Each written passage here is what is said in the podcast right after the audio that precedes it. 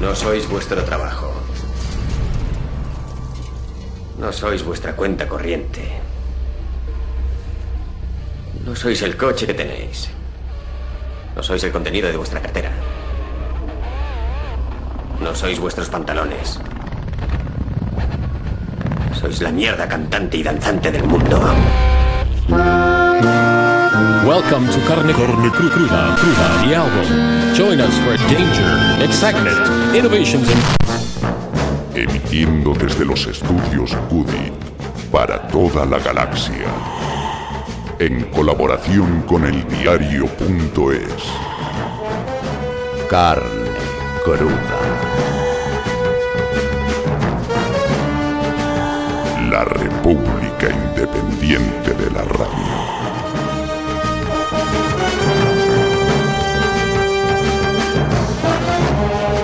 Cuando tenía 20 años y veía la realidad en blanco y negro, me enfadé con una amiga por su equidistancia en un conflicto con amigos comunes.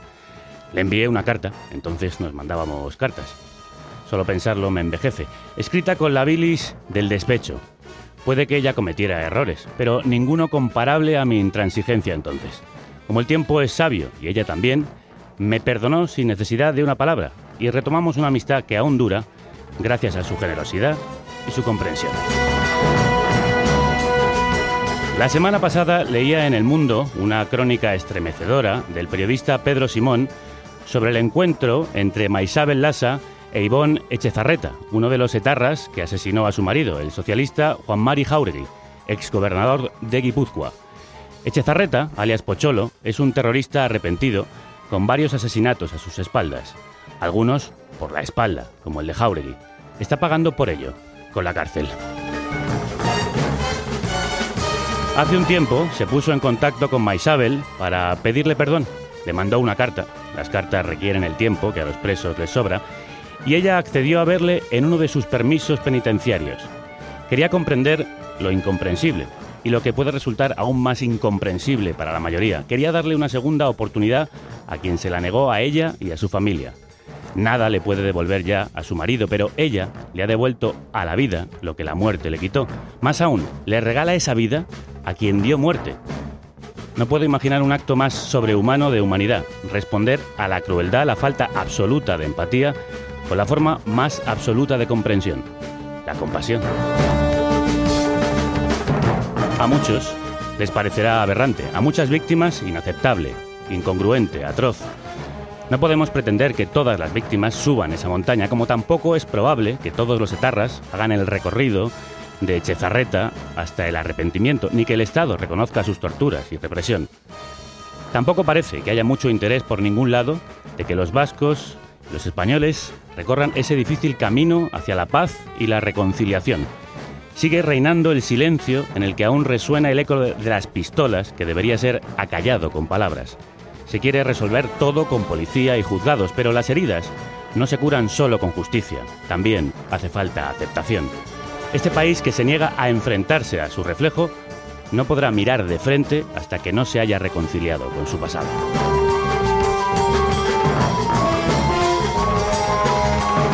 Mandela lo entendió como nadie. Supo que no habría paz en Sudáfrica hasta que no hubiera reconciliación y les pidió a los suyos, que tanto habían sufrido, una última gesta, la más heroica, perdonar a sus verdugos. No que les perdonaran las penas que la justicia impone, ni que las olvidasen, sino que perdonaran el error a quien reconoce que lo cometió. Pero para que alguien tenga la valentía de perdonarte, tienes que dejar la cobardía que te impide ver que te equivocaste. El crimen se paga con justicia, la pérdida se repara con la memoria, los errores con arrepentimiento y perdón. Y esto me recuerda que tengo que llamar a mi amiga Carmen y decirle, tantos años después, que siento haberme portado entonces como un imbécil. A lo mejor ya ni se acuerda, pero siento que le debo las explicaciones que jamás me pidió, porque hoy por hoy es lo único que puedo darle.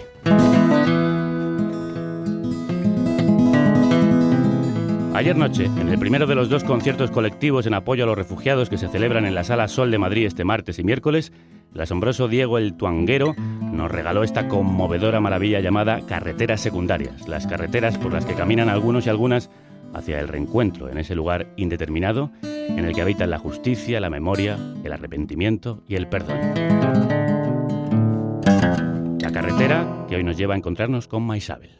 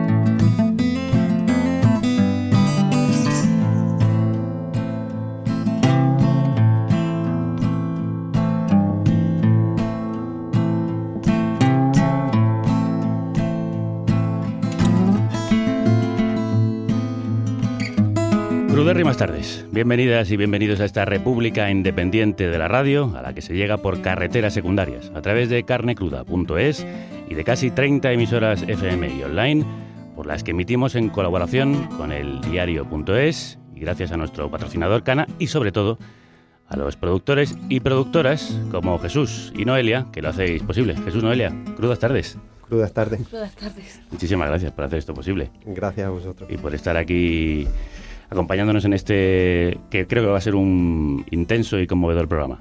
A nosotros nos conmovéis con vuestra presencia y con vuestra ayuda. Muchísimas gracias. Un abrazo fuerte. Igualmente. Roberto García conduce el sonido, Rocío Gómez y Manu Tomillo llevan el volante de los guiones y la producción, Estefan Grueso va en el asiento de atrás, ocupándose de las redes y de los oyentes, a los que saluda el que os habla, escribe torcido y ahora echa el freno para detenerse en un recodo de esta carretera, para hablar con quienes se han sentado frente a frente con el que fue su enemigo. Aquí Javier Gallego, crudo.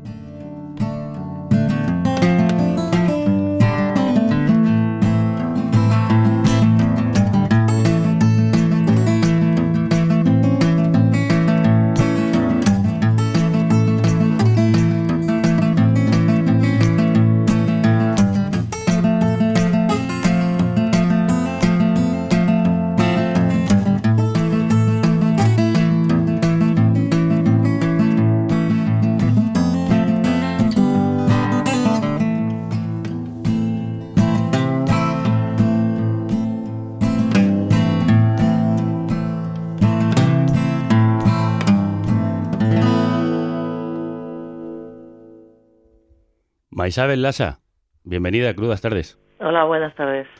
¿Por qué decidiste sentarte a hablar con el asesino, uno de los asesinos de tu marido? Bueno, pues la iniciativa partió de ellos. Eh, yo en realidad he estado con dos, con dos víctimas, hoy con dos victimarios, mejor dicho, eh, las dos que participaron en el asesinato de Juan Mari y los dos fueron los que se dirigieron a mí porque querían manifestarme pues su desazón en cuanto a lo que hicieron, ¿no? Y su arrepentimiento, sí. ¿Y por qué esto te movió a ti a responder? Porque podrías haber hecho caso omiso. Ya.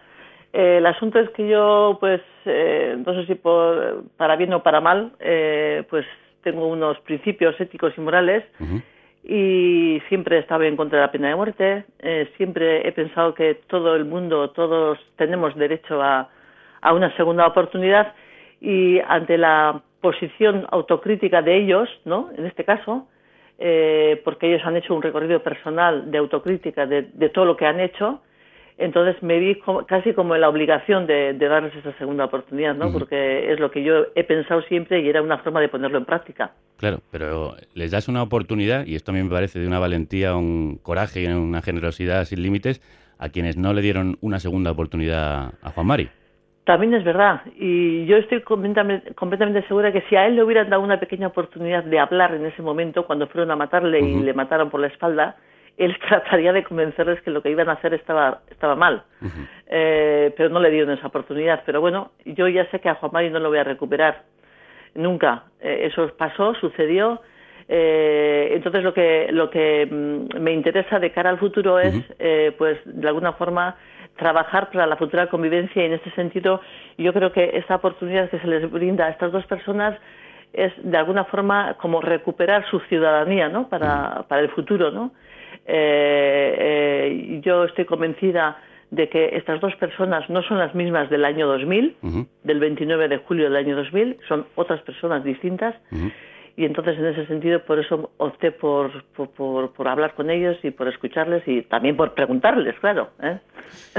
Claro. Em, estas dos personas de las que nos habla Maisabel, son eh, Echezarreta, Ivonne Echezarreta y José Luis Carrasco, que le escribieron cartas de arrepentimiento. ¿Ese arrepentimiento se puede aceptar? ¿Se puede perdonar, Maisabel? Yo me acuerdo que al despedirme de, este, de Carrasco, que es con él estuve en la cárcel dentro de, en Aclares estuve exactamente, eh, al final yo le dije, mira, yo no te voy a decir si te perdono o no.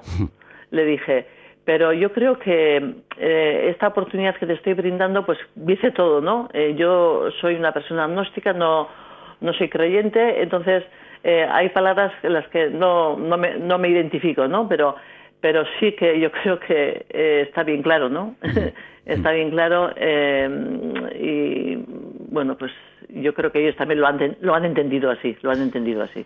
Es verdad que en ninguno de estos encuentros te puede hacer recuperar lo irrecuperable a, tu marido, pero sí parece que, como nos decías, ayuda a recuperar una sociedad y que está partida y que necesita reconciliación. Pero no todo el mundo lo entiende así, Isabel.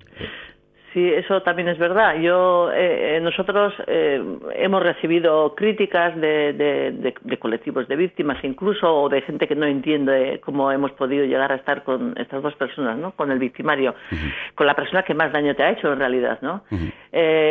yo, las que hemos participado en esta en esta historia.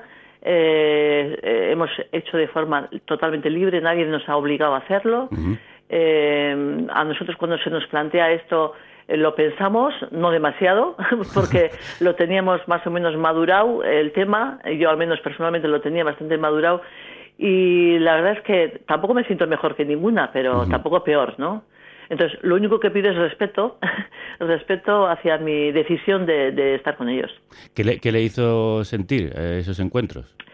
Pues mira, yo no pensaba que personalmente me iba a afectar demasiado esta historia, pero todo lo contrario. Yo salí de la primera entrevista que tuve con Carrasco de Nanclares, salí como flotando, no sé cómo decirte, como que me había quitado un peso de encima, ¿no? Como que había hecho una cosa que, además que estoy convencida de que Juan Mari también lo hubiera hecho si, si hubiera sido al revés, si, si me hubieran eh, matado a mí, ¿no? Entonces, eh, y, luego he tenido oportunidad, he hablado igual más con, con Carrasco, hoy con Carrasco con con Echezarreta porque he tenido oportunidad y además el encuentro fue distinto, fue fuera de la cárcel y, y, incluso estuvo el año pasado en el, en el homenaje que se le hizo a Juan Mari aquí en Legorreta. Y, son cosas pequeñitas que vas mm, viendo en detalles que te indican que, que bueno pues que que además ellos han sido personas también hay que tenerlo en cuenta personas muy valientes muy valientes para por haber por haberse atrevido a, a, enfrentarse a, ETA eh, porque no solamente es una cuestión personal de ellos sino que también las familias que, viven en sus pueblos pues, eh, pues sufren en este, esta decisión de ellos, ¿no? Porque de alguna forma eh, son vistos como traidores, como... Eh, hay que recordar, ahora que hablaba de su marido, de Juan Mari Jauregui, quién era él, este socialista fue conocido por investigar las torturas que se practicaban en el cuartel de la Guardia Civil de Inchaurrondo, eh, mm. de tristísima y lamentable memoria. También declaró contra el coronel en el juicio del caso La Zabala. Eh, su marido rompía completamente con el esquema del enemigo para ETA. ¿Sabían realmente a quién mataban? Yo creo que no, yo creo que no. Yo creo que yo les pregunté sobre este tema y lo único que sabían era que había sido gobernador civil y como el gobernador civil era el enemigo de ellos, pues no, sabían nada, no sabían ni, ni, ni, que había participado en el juicio del esclarecimiento de la Cizabala, que por cierto, eh, él estaba súper orgulloso de haber participado en, en ese, en, la, Audiencia Nacional, eh, testimoniando sobre el asunto, y cuando vino a casa me acuerdo que me dijo, Ama Isabel, eh, mm, no sé quién me va a matar si me va a matar Estado, me va a matar, me va a matar Galindo.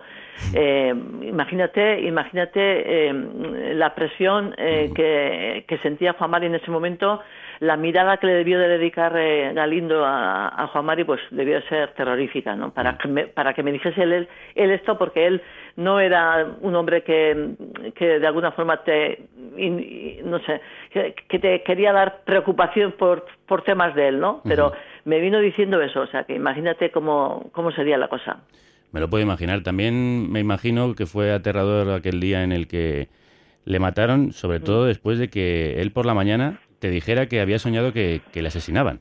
Pues sí, pues sí, pues sí. Yo cada vez que me acuerdo de aquello y la verdad es que lo triste de la historia es que al final fue realidad el sueño, ¿no? Se hizo realidad pero sí que me dijo esto y yo no, no, vamos, intenté quitárselo de la cabeza a él y quitármela a, mí misma de mi cabeza, ¿no? Nunca te lo había dicho, además. No, no, no, nunca, nunca, nunca, nunca. Solamente una vez me dijo, eh, después de asesinarle a José Luis López en la calle, que fue un 7 de mayo del mismo año, eh, José Luis, nosotros con José Luis teníamos muchísima amistad, incluso estuvo en nuestra boda, o sea, teníamos amistad de la éramos amigos. Mm. y, entonces yo creo que le vi un poco asustado porque me mandó hacer unos arreglos en casa de, de seguridad sabes de poner eh, y, y, es la única vez la única vez que yo le vi así como preocupado eh, pero sí que decía que, porque él, eh, indudablemente, aunque estaba viviendo en Chile, eh, era una persona que tenía muchos vínculos, eh, incluso él en su juventud, de alguna forma, eh, había participado o había militado en, ETA, en, la ETA de, aquellas, de aquella época. Y él em, más de una vez me comentaba, que nos comentaba cuando hablábamos de estos temas, que, que, había que hacer algo, que había que intentar em, eh, crear puentes entre entre eh, entre ETA y, las instituciones o al que le corresponda en este caso. ¿Y por qué? Pues porque cada vez estaba entrando gente más joven en la organización, gente que no tenía memoria histórica ni, o sea, para nada, o sea, que, que eran simplemente unos fanáticos y que eso era peligroso. y, y yo a mí me consta que él andaba y yo suelo pensar entre mí, ¿eh? es una cosa mía, porque esto tampoco nadie me lo ha explicado y nadie, nadie me, ha, me ha dicho, me ha, me ha afirmado, pero yo pienso que uno de los motivos por el que le mataron no era porque había sido gobernador civil, sino que porque él trataba de, de, crear esos puentes eh, de diálogo eh, para que se, se solucionase el tema de ETA. Esos puentes que ahora tú también estás tratando de tender junto a otros y otras. De alguna forma, sí. De alguna forma. Y puentes que también tratan de tender los protagonistas que se van a sumar a esta mesa. Vamos a seguir recorriendo esa carretera secundaria que han tomado algunas víctimas y arrepentidos una vía conocida como Nanclares, que ha inspirado la emocionante y muy valiente obra que esta noche se estrena en el Teatro del Barrio. Entré a los 19 años. Cuando yo tenía 19, mataste a mi ETA. Entré porque en mi juventud ETA era la resistencia. En mi pueblo la mayoría de la gente era de la izquierda Berchale y estaba de acuerdo con la utilización de la lucha armada. Recuerdo que por aquel entonces yo coqueteaba con la izquierda radical. El pelo, la ropa, los amigos, el discurso. Pero una cosa era el folclore radical y otra cosa era mojarse. Mojarse de verdad. Las cosas se arreglan hablando, señorita, decía mi padre. Que era muy fácil entrar al bar y decir que eras el masetara. ¿Y lo mataste por la espalda? ¿En un bar? Pero una cosa era decirlo y, ¡Pum! En un bar. y otra cosa era coger la pistola y ¡pum! Yo le decía, no tienes ni puta idea. ¡pum! Y a él le hacía gracia. Una sala de visitas en la cárcel, dos sillas, una mesa, una víctima, un victimario y una mediadora, cara a cara. Este es el planteamiento de La mirada del otro, una obra desnuda inspirada, como os decía, en La Vía Nanclares, un proyecto real que planteó encuentros entre las víctimas y los disidentes de ETA. Un intento de reconciliación que llamó la atención de la compañía Proyecto 432. María San Miguel es la directora de la compañía, productora de esta obra y actriz. Interpreta a la hija de una víctima de ETA. Crudas tardes, María. Crudas tardes. Bueno, qué, mm, qué atrevimiento, ¿no? Meterse en un territorio tan vedado y tan difícil. ¿Por qué? ¿Por qué no?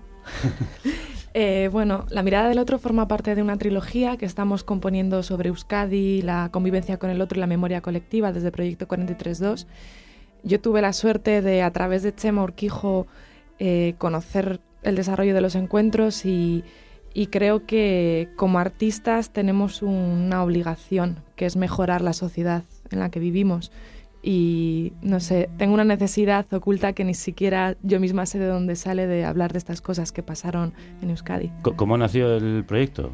Pues el proyecto, la idea de hacer algo sobre Euskadi nace en el 2007, que es cuando yo conozco a Eduardo Madina, que dio un curso sobre política de Euskadi en la universidad, donde yo estudiaba periodismo. Ah, Y cuando conocí a Edu, me cambió la manera de estar en el mundo. Y dije, algún día tengo que hablar de esto. Pasaron los años, estaba haciendo un máster de humanidades, tenía que hacer una tesina y dije, ya está, vámonos. Vámonos y lejos que te está llevando esta carretera. ¿Fue fácil acceder a los encuentros? Sí, sí, porque contábamos las- con la suerte de, de tener a Chema, que, que al principio fue un referente institucional y después ha sido amigo.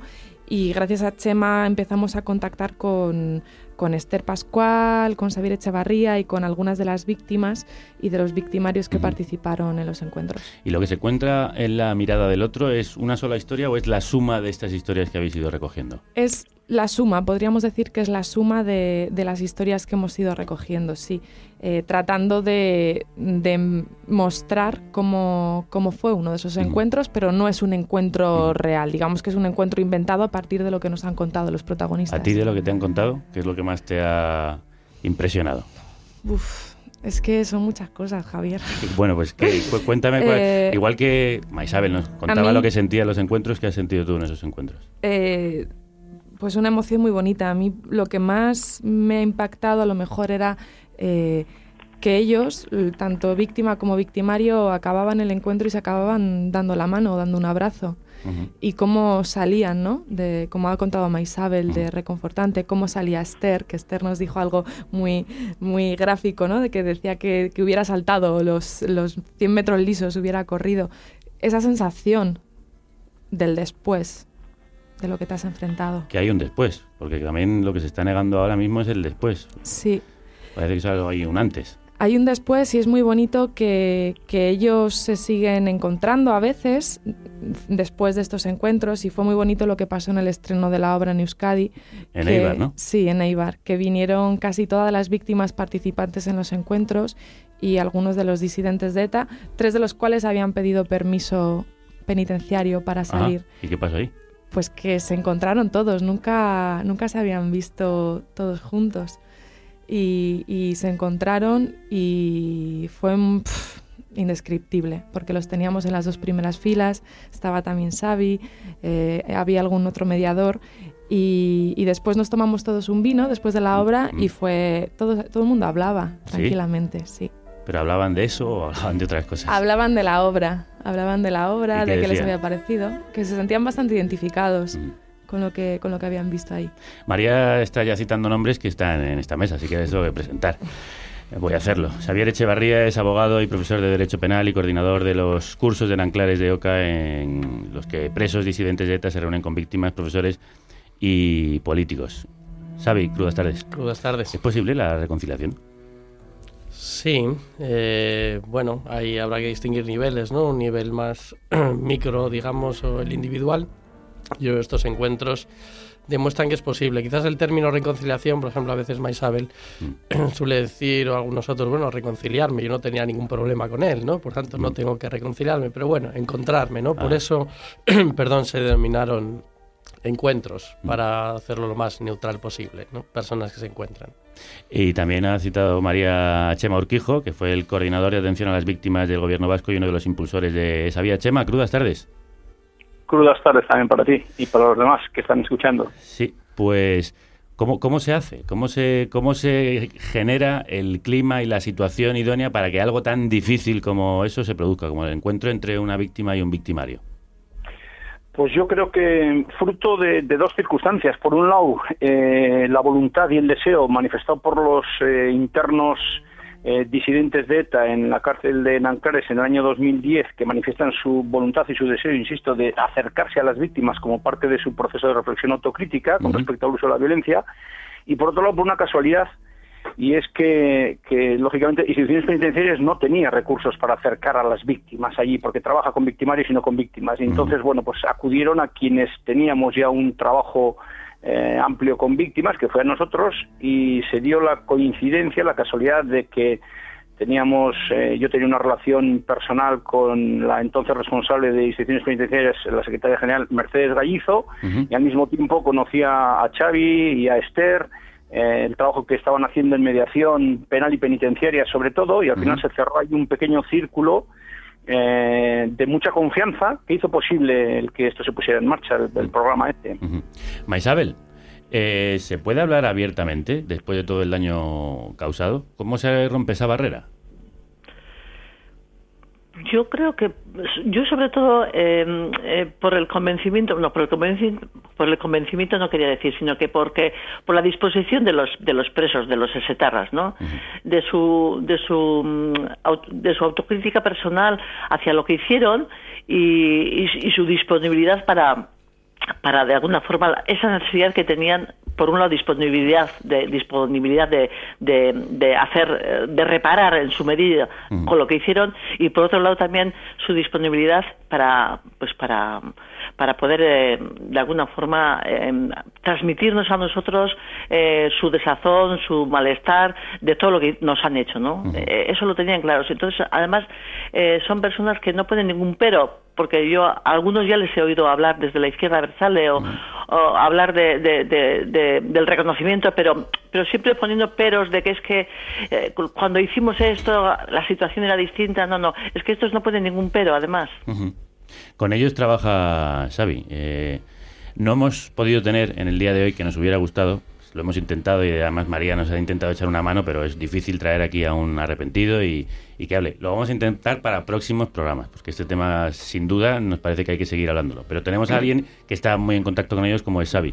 ¿Cómo se trabaja en ese sentido? ¿Cómo se trabaja en las cárceles? ¿Cómo, eso, ¿Es el preso el que te viene a hablar y te dice, oye, yo, yo necesito hacer esto? ¿Cómo se hace?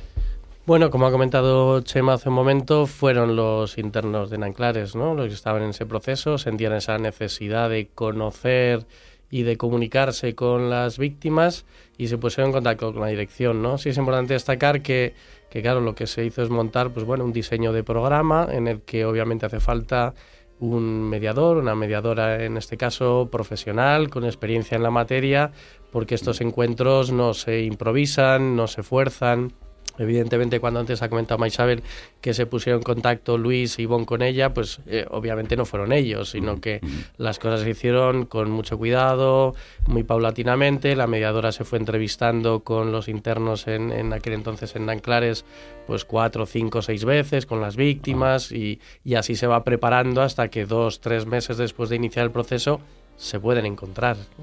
¿Me lo puedes explicar? ¿Me puedes explicar cómo alguien llega a hacer lo que tú hiciste? Te enseñaría una foto de Meita. Te enseñaría una foto de la ama ahora y de la ama antes del atentado. Y te diría, mira, No sé qué más puedo decirte. ¿Puedo, por favor, darte una hostia? Maisabel, ¿uno siente necesidad de venganza de, en algún momento de, de hacerle al otro lo que te ha hecho? Pues, si quieres que te diga la verdad, mmm, a mí nunca me ha dado por ahí. eh, nunca he sido una persona violenta, en principio, y eh, hombre, esto yo pienso que igual no lo, pudi no lo pudiera haber hecho al principio, ¿no? Uh -huh. Pero bueno, eh, como te decía antes, yo tengo, tengo unas convicciones sobre esto, sobre, uh -huh. sobre, sobre lo que tiene que ser la política penitenciaria de un gobierno, de cualquier gobierno, uh -huh. eh, que debe ser la reinserción uh -huh. de los presos. Y entonces, en ese sentido, eh, pues, no sé, no me ha costado demasiado el, el, el, tomar la decisión de estar con ellos, porque de alguna forma eh, he pensado siempre que, que, la segunda oportunidad para mí dice todo, ¿no? Eh, eso en cualquier aspecto de la vida, además, o sea, no solamente en temas de, de, de terrorismo, sino que en cualquier otro en, en, en, en, cualquier otro suceso uh -huh. que, que, te pueda llevar a la vida a, a, un determinado lugar, ¿no? A mí me impresionó mucho leer tu historia, Maisabel, hace unos días. Eh, yo supongo que, María, eh, acercarte a todos estos personajes que además ahora se han metido dentro de tu piel eh, habrá sido a veces demoledor, duro, difícil, un viaje también para ti. Es un viajazo, un viajazo para los tres, porque los tres actores estuvimos presentes en los encuentros con los protagonistas y cuesta digerirlo porque... Mm pues porque te cuentan historias muy duras y, y, te cuentan un viaje emocional que a veces es complicado entender. Uh -huh. Entonces son muchas emociones, empatizas mucho con ellos, te los crees porque es verdad. Es que cuando... Habrá quien nos esté escuchando y sobre todo pienso en las víctimas, que en este sentido son muy sensibles, que digan empatizar con un terrorista, empatizar con un asesino. Sí, sí. Y como dice Xavi siempre y nos dijo en la entrevista, es algo que no se puede entender a lo mejor si no lo vives y tenemos la suerte de haberlo vivido. Mm. Eh, Chema, ¿qué papel juega el, el mediador? Eh, ese que está entre, entre, las dos aguas.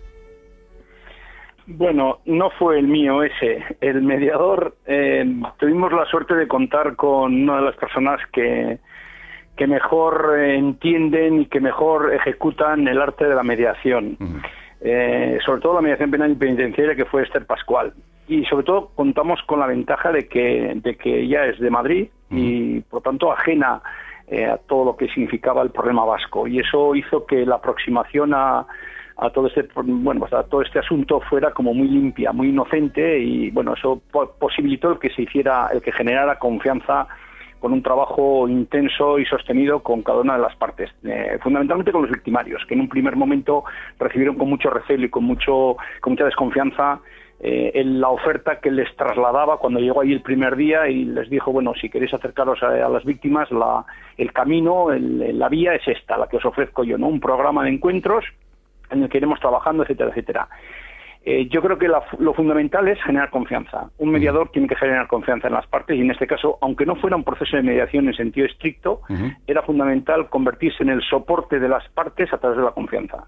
Una um, confianza que lleva a momentos tan estremecedores como este. Pobre gente, tu paisaje, tu refugio, Héctor, tu refugio para esconderte, para, para poder matar y esconderte, para esconderte y matar para poder matar, matar, matar y esconderte, matar, matar, matar, matar tanto para qué, matar tanto para qué. Perdón por el retraso. Matar a guardias civiles porque, porque nos sentíamos reprimidos. Matar, matar a políticos, matar a políticos porque nos sentíamos reprimidos. A políticos, matar, matar a civiles, a civiles, matar a civiles.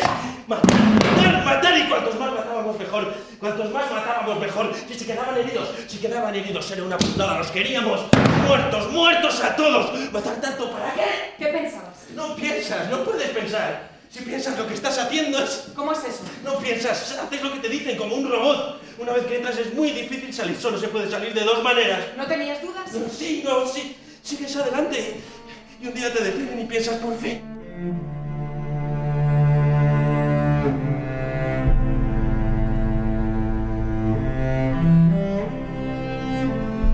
Esta vía, que podría parecer prometedora, o por lo menos uno de los caminos hacia esa paz necesaria en nuestro país, está detenida. Xavi, la vía en Anclares está parada, vía muerta, ¿no? Todo parece que está bastante parado, ¿no? Y seguramente estará parado al menos hasta el año que viene, ¿no? No ¿Por qué? parece. Bueno, ahora estamos ya en proceso electoral, ¿no? Y por tanto ahí en general casi nadie quiere retratarse en nada, ¿no? Si se percibe un inmovilismo en la izquierda Berchale, no, no han seguido avanzando a partir de un reconocimiento, fin, muy light y como decía Maisabel con muchos peros, ¿no? Tampoco por parte de- del gobierno en la, en la vía Anclares se ha avanzado absolutamente nada, es decir, han sido cuatro años yermos, ¿no? Eh, bueno, pues habrá que esperar al 2016, ¿no? Yo creo que eso, esto es importante y por eso quiero también agradeceros que, que abordéis este tema, ¿no? Porque parece que ETA ya ha dejado de matar, ya nos podemos olvidar y esto no es así, hay que trabajar muchísimo en el aspecto de la convivencia.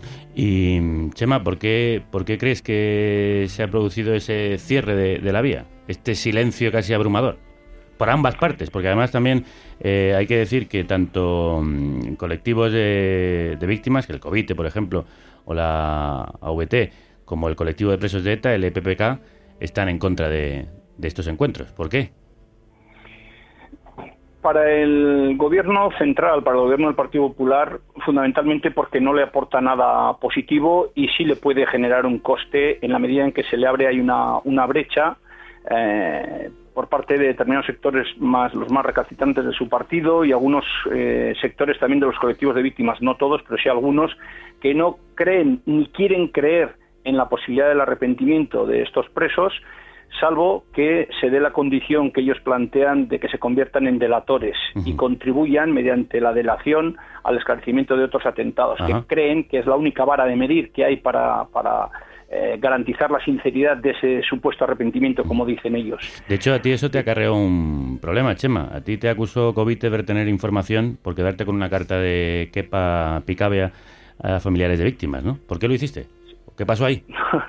Pues bueno, muy sencillo, porque que Papi Cabea cuando me entregó la carta, cuando me hizo llegar la carta, eh, tenía muy claro que lo que no quería es que acabara en los medios de comunicación, es decir, que fue él siempre ha pretendido huir de la publicidad de sus acciones individuales y yo al comprobar que no solo no había garantías de que no acabara en los medios, sino que tenía garantía de lo contrario, porque Miguel Ángel Madariaga era un hombre que estaba en continuo contacto con los medios de comunicación y, y, vamos, iba a hacer de, de inmediato, iba a hacer la entrega de la carta, entonces yo decidí no hacerlo y tengo la conciencia tranquila de que el propio eh, Kepa aceptó y asumió mi, mi actuación. Bueno, aquello fue una anécdota que es la que dio lugar luego a otro episodio un poquito más desagradable.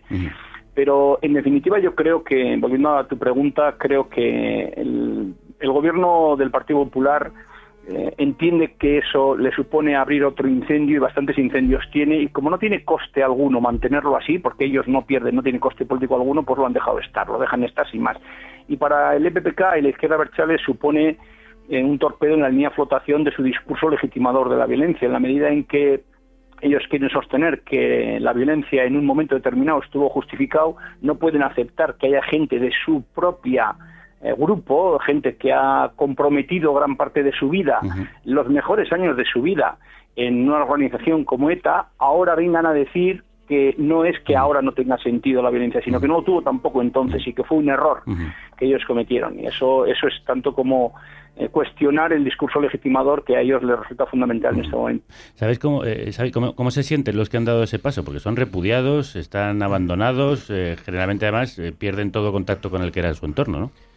Sí, pero yo creo que en ese sentido, bien. Yo creo que, vamos a ver, ha sido un proceso largo, el de cada uno, ¿no? De reflexión. Yo creo que es muy importante, antes hablaba de su valentía, y yo creo que hay un aspecto muy importante de su valentía, que es enfrentarse a sí mismos y a lo que fueron, a lo que hicieron. Uh -huh.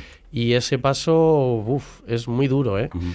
Y yo creo que es una especie de catarsis y yo creo que ellos se sienten orgullosos, convencidos del camino, porque no solo quieren, o sea, no solo han hecho autocrítica, uh -huh. no solo han querido manifestarlo en privado a las víctimas, sino que quieren eh, comunicarlo públicamente a la sociedad, este juicio de valor sobre el pasado al que se refería Chema. Es decir, quieren ser agentes de convivencia, ¿no? De revisión del pasado en un sentido crítico para poder mirar al futuro con otros ojos. Y yo creo que se sienten convencidos de lo que están haciendo, asumen los costes, ¿no?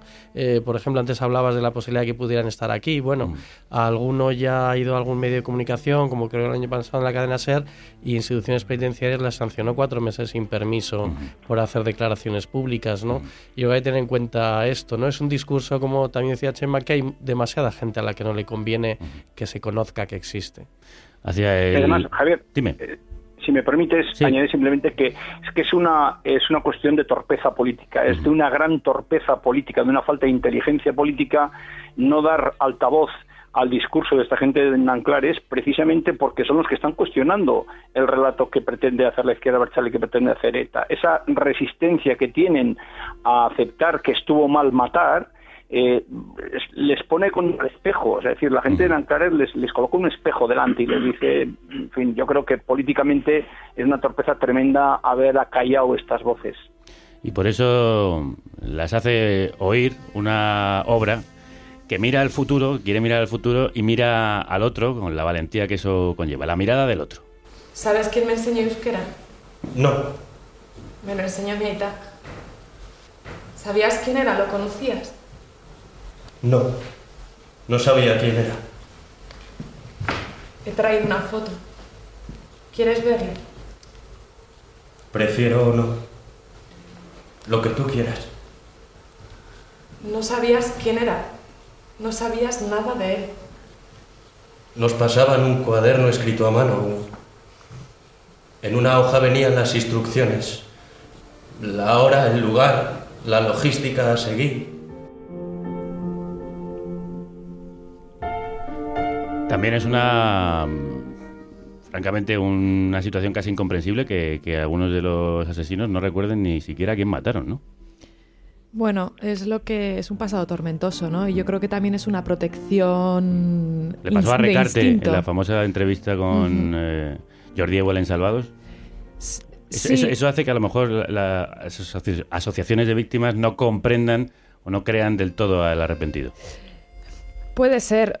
Yo, yo no sé si es que nos recuerdan exactamente a quién mataron, pero también eh, el viaje emocional y supongo que psicológico que eso requiere hace que se creen algún tipo de estructuras mentales de protección, ¿no? No digo ni que me parezca bien ni mal, no lo sé, porque no he estado ahí. A nosotros nos parece muy bien que hayáis tenido esta valentía de lanzar ese proyecto que esta noche se estrena en el Teatro del Barrio, aunque ya se estrenó anteriormente, y que va a seguir moviéndose por otras partes ¿no? del Estado. Sí, sí, parece que, que nos, que nos escuchan mejor que con el primer proyecto y, y eso está muy bien porque a ver si así se generan cosas, una sociedad mejor. Vamos a ir a Vilés, vamos a ir a Logroño, a Valencia, Alicante, a Ferrol, a Medina del Campo, mi tierra, en Valladolid, que nunca nos han abierto las puertas.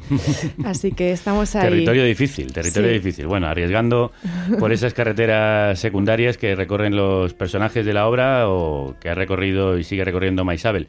Cerrada la vía en Anclares, ¿cuál es la vía que se puede abrir? ¿Por dónde crees tú que habría que ir, Maisabel?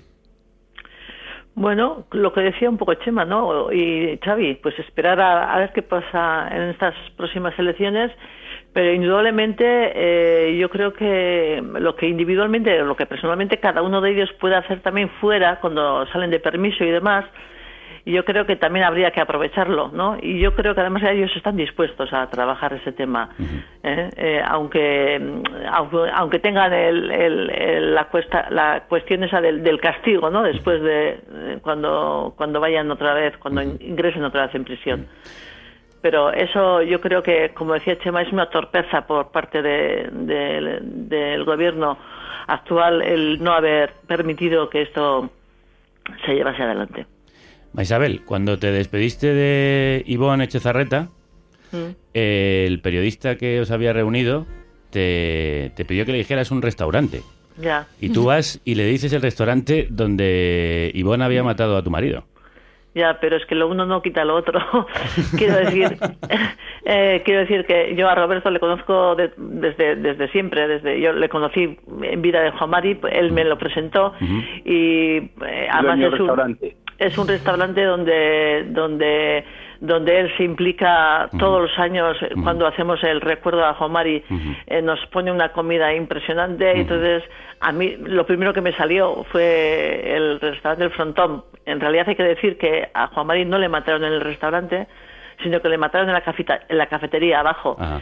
Pero bueno, eh, sí que ahí a él, él también se quedó así un poco como, como cortado. Pero ¿cómo puedes decir el frontón, no? Pues sí, es donde, ¿no? donde le matamos a este. Pero bueno, Bueno. eso son anécdotas. Eso es lo que hay que hacer, sentarse en torno a una buena comida y que es. fluyan las palabras y no nos entorpezcan los silencios, esos que caen abrumadores ahora sobre, sobre nuestras cabezas y que solo dejan oír el eco de las pistolas, como decía al inicio de- del programa. Lo que hay que hacer es acallar ese eco con, con el eco de las palabras. Eso es. Las que hoy han traído aquí eh, María San Miguel, Maisabel Lasa, Chema Urquijo y Xavi Echevarría. Muchísimas gracias. Gracias a vosotros. Buenas tardes. Gracias. Gracias por haber estado con nosotros. Hasta otra.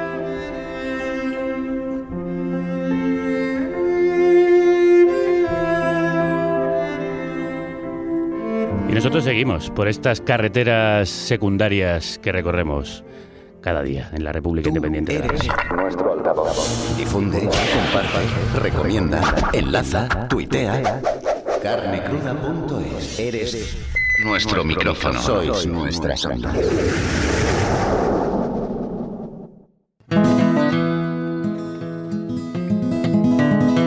Eres nuestra carretera y nosotros te seguimos llevando por carreteras secundarias, esas a las que le dedicaba este tema el tuanguero que hoy va a ser la banda sonora de, de este día. Vamos a coger una de esas carreteras para conocer a un artista que las recorre con un 5000, como este, que vamos a conducir para encontrarnos con ella en un cruce de caminos. Un cruce entre la poesía y el humor, el romanticismo y la ironía, la belleza y la comedia. En ese lugar se encontró el espíritu del desaparecido, el tristemente desaparecido Javier Crae, con Palito, que así se hace llamar esta neoanarquista musical, como ella misma se define, y la nombró su heredera en la tierra, ahora que él no está. Y le dejó con ella a Javier López de Guereña, su guitarrista de toda la vida, para que fuera el escudero de esta gallega quijotesca que hace bailar y reír a las palabras con el cosquilleo de su voz y el rasgueo de sus cuerdas. Vaya, ya hemos llegado, creo. Con ella hemos quedado aquí para hacer la entrevista. Fui por voluntad propia, pero naturalmente yo no quería ir. De rubias y morenas, la salita de espera era toda un carmín. Leían revistas modernas y en sus manos aparatos y los pies con lentejuelas, con lentejuelas. Y por fin apareció el entrevistador me señaló diciendo la pordiosera será la primera. Qué vergüenza da contar que iba así sin maquillar. Porque me da pereza disfrazarme de mujer. Es la insoportable levedad del neceser.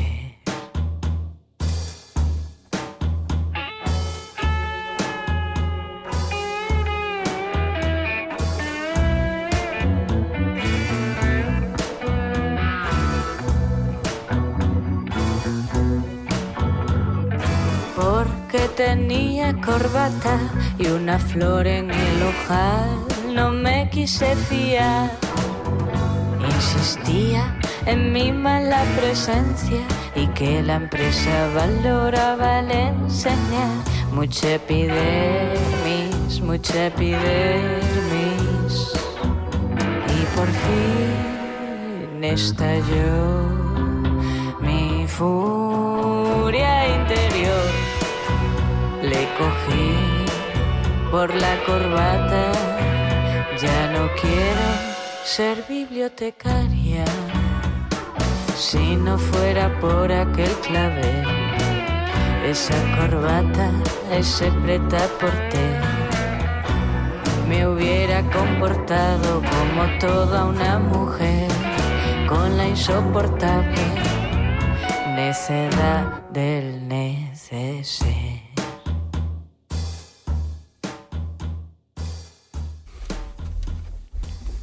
La insoportable necedad del neceser y la levedad del ser se hacen más livianos gracias a la voz de Palito, a la que parece, como dice en esta canción, que no le gustan las entrevistas. Crudas tardes.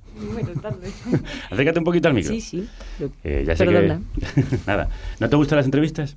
Sí, cada vez más. ¿Ah, sí? Sí, sí. Después de esta ya voy a estar enganchada.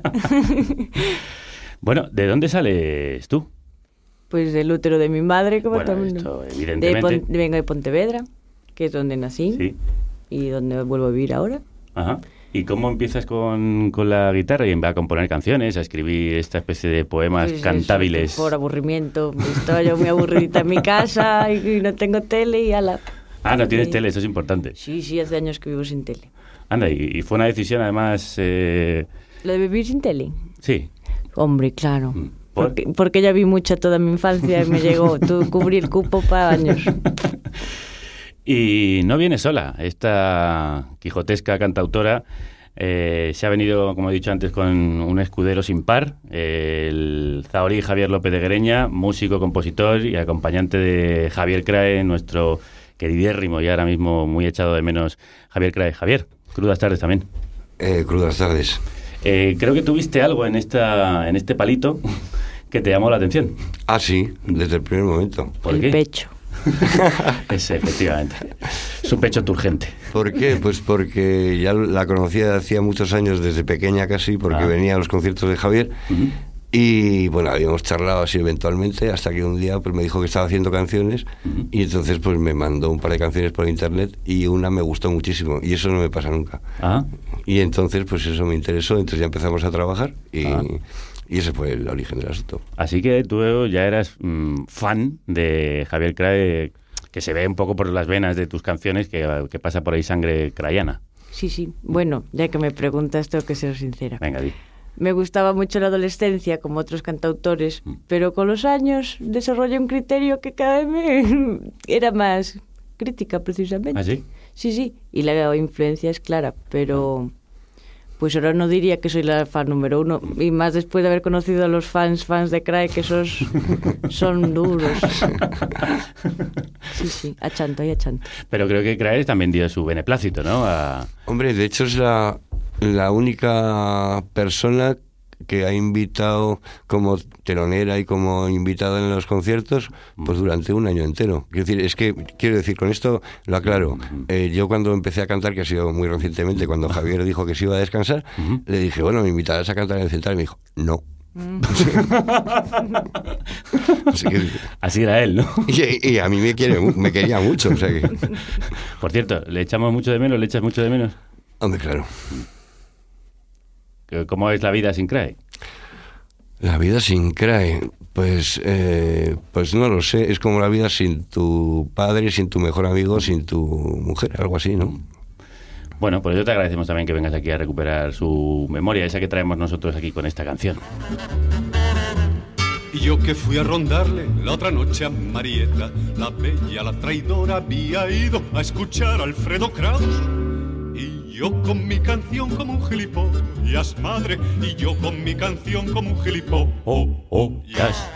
Bueno, pues ahí no a Alfredo Kraus, sino a Crae, iba hace tiempo Palito y algo se le ha pegado de él, pero también otras muchas cosas que aparecen por su música. Eh, ya hemos dicho que vienes del útero de tu madre, pero ¿de dónde vienes musicalmente hablando? ¿De dónde crees que está tu universo?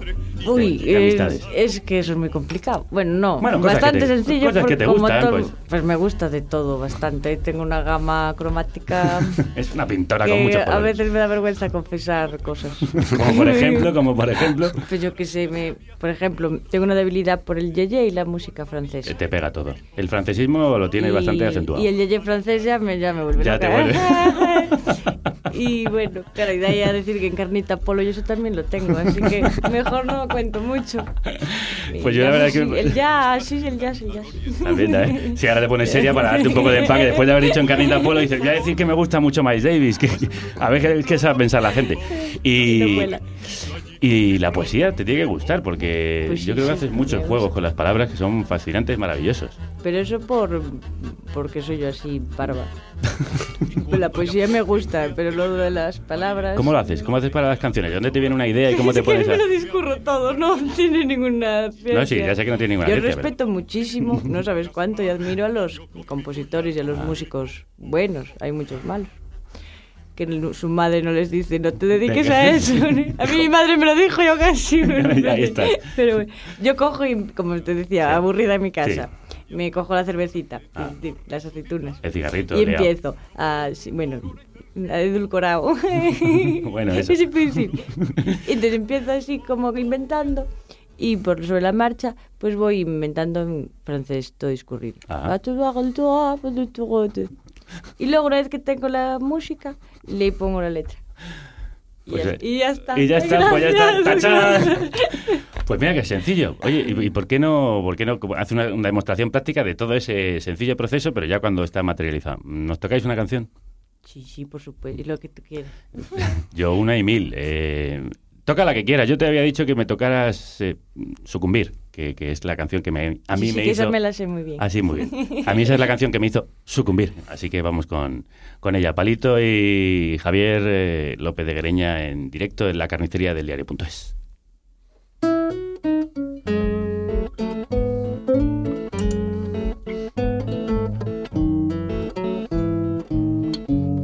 Bajo los escalones de uno, ya sé que es lo normal si no fuera desnudo. No traía más que un jersey colgado del brazo como un gentleman. ¿Cómo no iba yo a sucumbir si estaba hecho de cachemir? Mm, mm,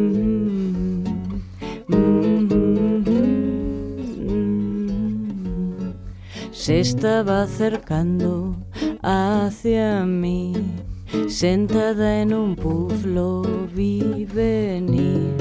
¿Qué trama este hombre? ¿Qué querrá de mí?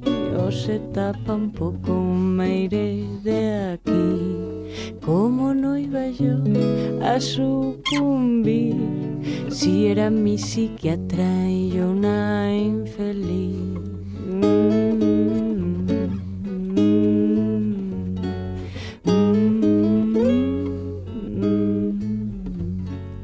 Óigame, doctores, mi quinta sesión. No dejo de ver en los hombres su piel.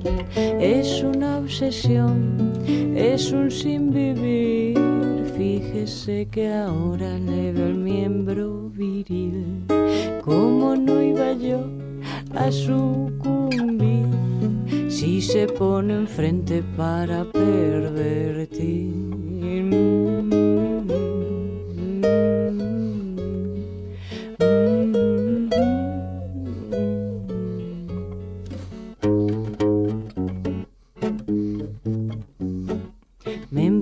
Explicar tumbado en el diván.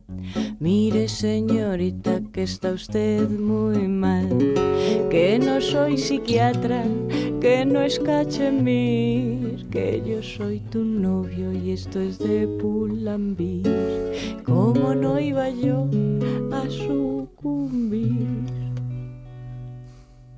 Si era un encanto desnudo ante mí, Xera un encanto desnudo ante mí.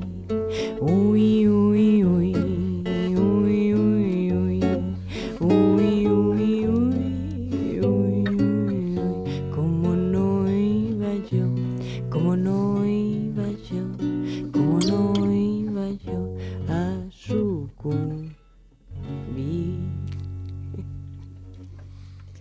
aquí he estado yo aguantándome la risa a lo largo de toda la canción que me hizo sucumbir. Me la enseñó Lara López, que es el artífice de que este encuentro en las ondas se haya producido. Desde aquí un abrazo y un beso enorme a la excompañera y todavía amiga de Radio 3. Eh, ¿Y cómo no vas a sucumbir cuando escuchas letras como estas y escuchas voces como la que tiene Palito y las guitarras que se entrelazan? Y que vais a poder escuchar entrelazadas el 2 de octubre, este viernes, en Madrid, en la Sala Libertad 8, el 3 en Valladolid, en la Sala Gondomatic, y el 4 en Medina del Campo, en la Sala Logan. Si vais allí a escuchar con los oídos muy abiertos, solo podréis decir... "Mm". Nada más llegar y entrar por la puerta ya me dice Qué penadas, qué flaca estás, tú te crees que estás muy mona y no es verdad. Yo le estrujo entre mis brazos fuertemente, le he echado de menos. Encuentros como los que cuenta en Mmm o en Sucumbir, que escuchábamos, no sé si forman parte de tu vida, experiencias real surreales. Eh, Ay, un poco, es una mezcla de todo, ¿no? Entre lo que te pasa y luego la cabeza que no para. Cuánto manjar, qué bacanal, si hasta hizo las almejas. y es difícil para una mujer abrirse camino en el mundo de la música tan, tan virilizado. Bueno, es la pregunta tal. No ya no por ser mujer, sino ya solo dedicarte a la... A la música al- en general. sí. Bueno, Sí. es- vamos, eso y ya al es un suicidio. cantautorismo ya es como, ala, venga, quieres ser pobre para siempre. Y eso que escogí una carrera con salida laboral, ¿eh? Pero... ¿Cuál, cuál? Filosofía. Ah, sí. Pues escogí Este es todo un caso bien. perdido. Lo hiciste todo mal. No, no, no, Ah, todo, bien, todo todo bien, bien, todo todo bien. todo está... Pero, pero cuesta mucho. Eh, hombre, ah, es complicado, pues claro que sí. Porque una que de cantautores estamos aburridos porque, como decía antes, hay muchos. No Sí, pero, po- pero pocos hacen reír, ¿no? Pues sí, bastante pedorros. Bueno, no, hay bastantes que pretenden hacer reír. Lo que pasa es que el asunto es que hay algunos que están bien, pero no son tantos, claro. Claro, algunos lo hacen, hacen reír involuntariamente. Pero quiero decir que no, el, ese punto cómico, humorístico, irónico que tienen las canciones de Palito, que tenía Javier, no está tan extendido. El cantautor suele ser más el cansautor. Y perdonadme los grandes cantautores que hay en este país, ¿eh? pero que tienen esta imagen de, bueno, siempre ca- cantan cosas tristes de su alma dolorida. Sí, sí. Sí, de hecho yo lo pongo un poco a... A caldo, ¿no? Sí, no iba a decir así, pero sí. Jope, porque, no sé, María Hostiz ya pasó la, la época, ¿no? Sí, ¿no? Y mi, ya que me pongo pues a hacer el papel de revelarme un poco en ese sentido. Las mujeres no somos tan coñazo como... Bueno, y además esa, esa es otra. Eh, eh, también a las mujeres parece que se les está vedada la posibilidad de ser graciosas. Sí, no, y de incluso de decir cosas soeces o así, es como... Uy, lo que ha "Ay, dicho". Ay, lo que ha dicho esta mujer.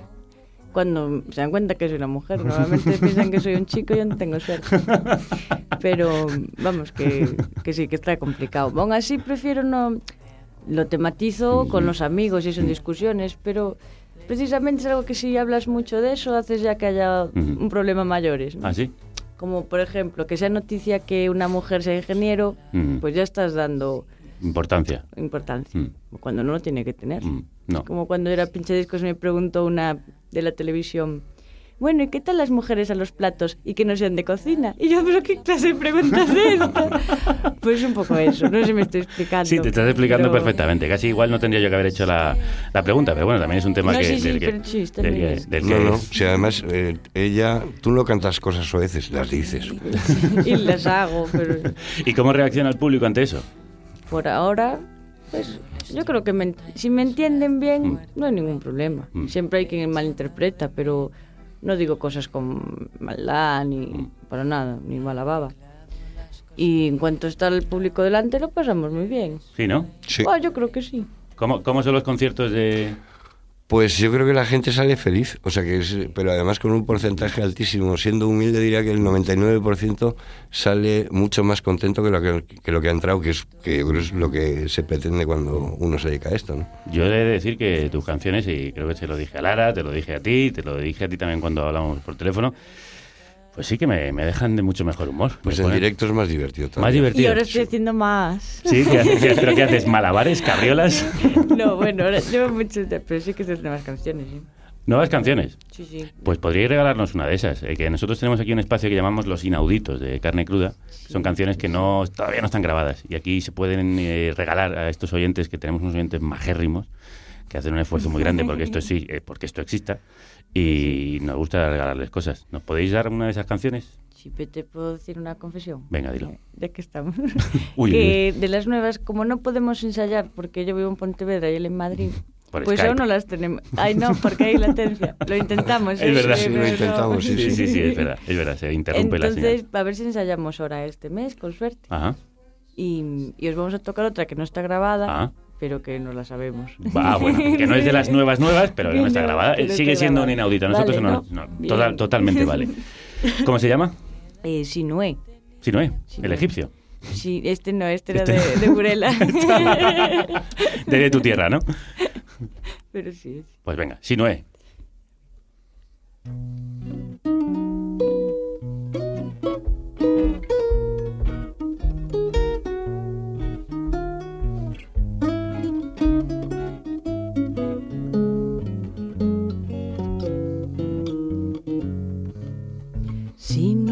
Camina descalzo por la vida, mm, por no pisar mm, un suelo tan banal.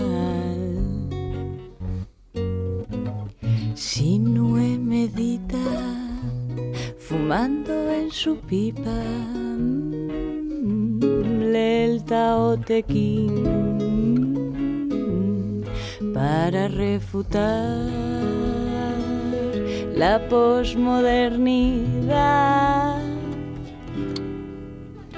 Y todas las mañanas, nada más al despertar, busca un buen motivo que le anime a vestirse y a salir pronto de aquí.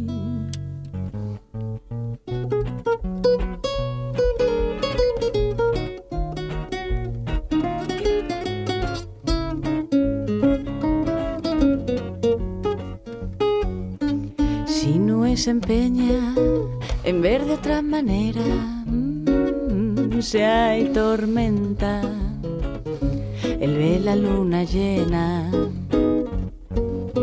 Si no reparte amor en todas partes, mm, allí a donde va una mujer se enamorará.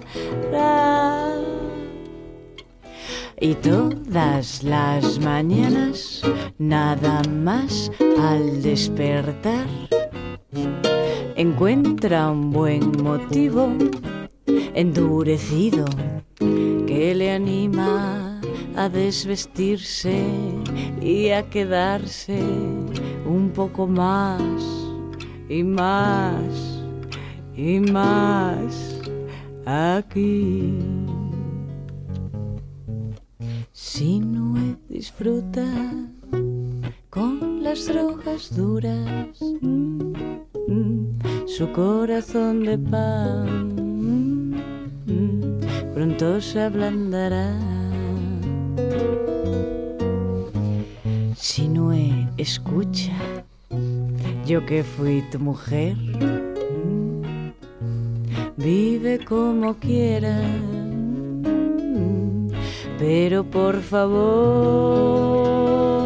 cuídate los pies. Y alábate, alábate, alábate, alábate, alábate, alábate, alábate. Los pies.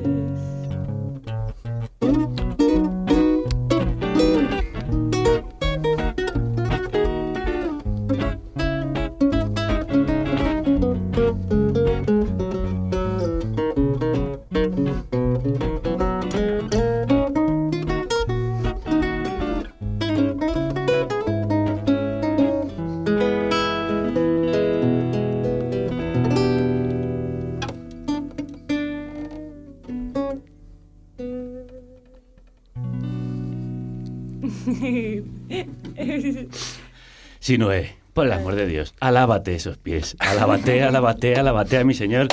Y alabados seáis vosotros, Palito, Javier, que vais a estar, eh, lo recuerdo, este próximo viernes 2 de octubre en la Sala Libertad 8, el 3 en Valladolid en la Sala Gondomatic y el 4 de octubre en Medina del Campo en la Sala Logan. Gracias por haber estado aquí con nosotros. A vosotros. Ha sido un piacere inmenso, inmensérrimo. Voy a coger la barcarola para... para- Sí.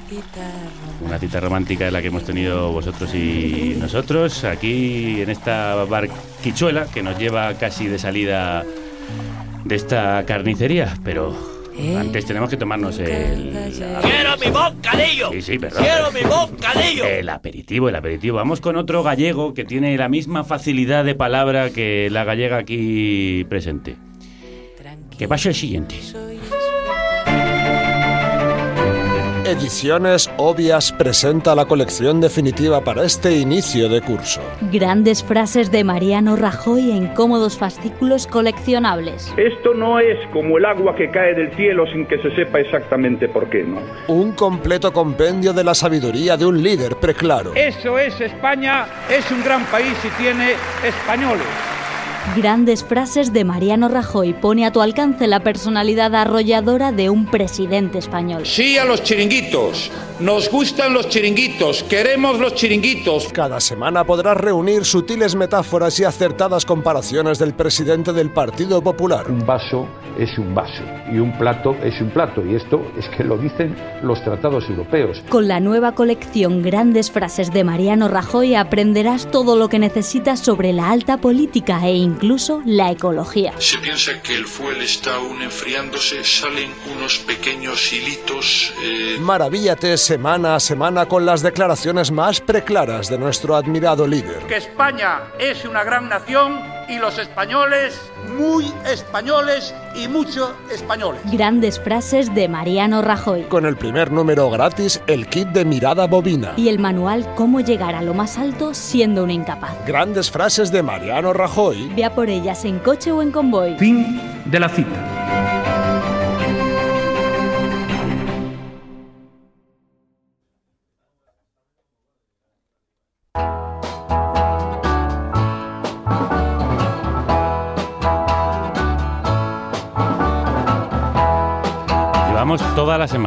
Leyéndonos todos los tratados europeos y todavía no hemos encontrado el sitio donde dice que un vaso es un vaso y un plato es un plato.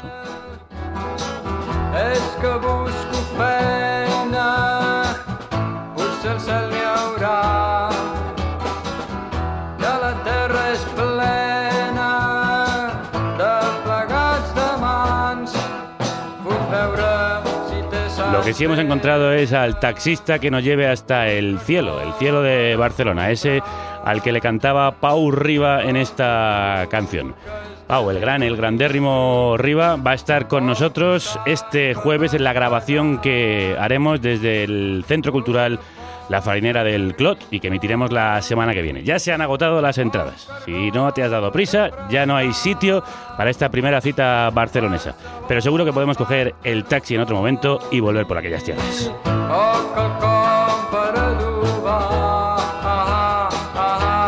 Taxi que nos lleva por carreteras secundarias para perdernos. Porque nos espera un plato y un vaso, es decir, la comida. Volvemos mañana a la misma hora de siempre en la República Independiente de la Radio. Gracias por estar ahí, mantente a la escucha y que la radio te acompañe.